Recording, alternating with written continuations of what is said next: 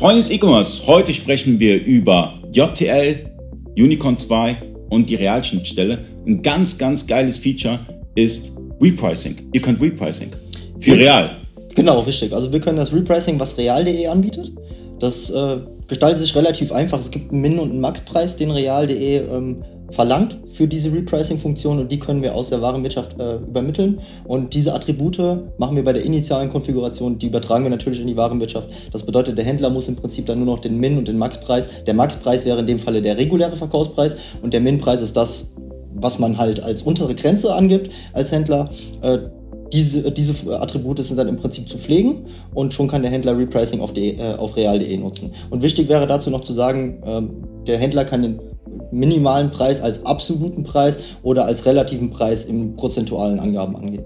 Das, das, ist, das ist super. Das, ist, äh, das wusste ich bisher auch noch nicht, muss ich ganz offen sagen. Das heißt, äh, sobald ich Unicorn anbinde an die JTL, importiert er, wenn die Realschnittstelle dort äh, eingerichtet worden ist, importiert er die Attribute in dem Artikel.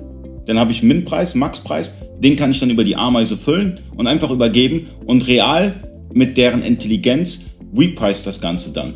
Genau, richtig. Also was dann tatsächlich der Repricing-Algorithmus von real.de ist, das können wir nicht sagen, aber äh, real.de kümmert sich dann um das Repricing, ja. Ja, also ihr seid einer der wenigen Lösungen oder bisher ich ist es die einzige Lösung, die ich jetzt kenne, die Repricing-Funktion von real abbilden kann. Finde ich super. Das ist, denke ich mal, richtig, ja. Also Leute, schaut euch das an und äh, vielleicht in den Kommentaren könnt ihr reinschreiben, wie das ganze Repricing bei euch funktioniert zwischen JTL, Unicorn und Real. Es würde mich mega interessieren. Vielen Dank und bis zum nächsten Mal.